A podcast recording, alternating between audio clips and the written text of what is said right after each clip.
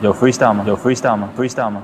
在这个差不多的城市，拿着差不多的工资，过着差不多的日子，开着差不多的车，上着差不多的班，在差不多的路上听着差不多调频，那些差不多的节目，说着差不多的人。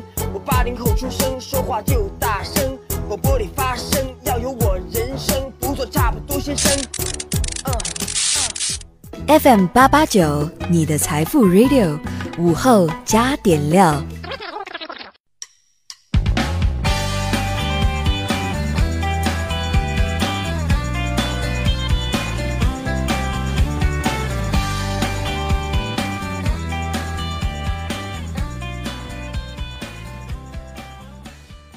收音前的你还好吗？欢迎收听午后加点料，我是海鹏。今天啊，好好反思了一下这些年。高中的时候呢，是钱够花，觉不够睡；大学的时候呢，是觉够睡了，钱不够花。现在上班好了，是钱也不够花，觉也不够睡。但即使这样啊，咱上班也别睡懒觉。为了下午咱上班有精神，咱来听听。午后加点料。有一个小伙承包了我最近这几天的笑点。小吴啊，今年十八岁，刚在杭州找了工作。八月二十八号，他去一家美容院理发，刚洗完头啊，店员就说有个免费的项目让他体验一下。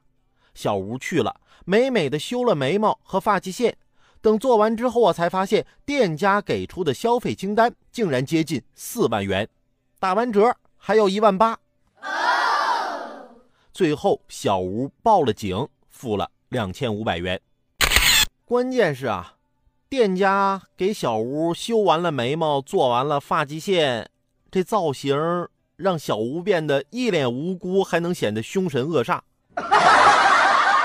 这两天网上这表情包都传飞了，小吴也跟记者说，这一天过得有点特别。自己好像火了，有不少媒体啊，现在正在联系他，还有人邀请他上节目做嘉宾。是，别管咋的，小吴花两千五让全国网民笑了好几天，为我们带来的欢乐是巨大的。他自己专属的表情包也火了，但我们必须得清醒的认识到，这家店它可不是什么好店呐，这不免费体验项目吗？怎么还打完折一万八呢？你这修眉是按一根眉毛多少钱收费的吗？这样的黑店还是趁早取缔。一些商家呀，想要生意兴隆，你呀就别老动些个歪脑筋。我们消费者是懂得如何用脚投票的。黑心店家，我们不去不就完了吗？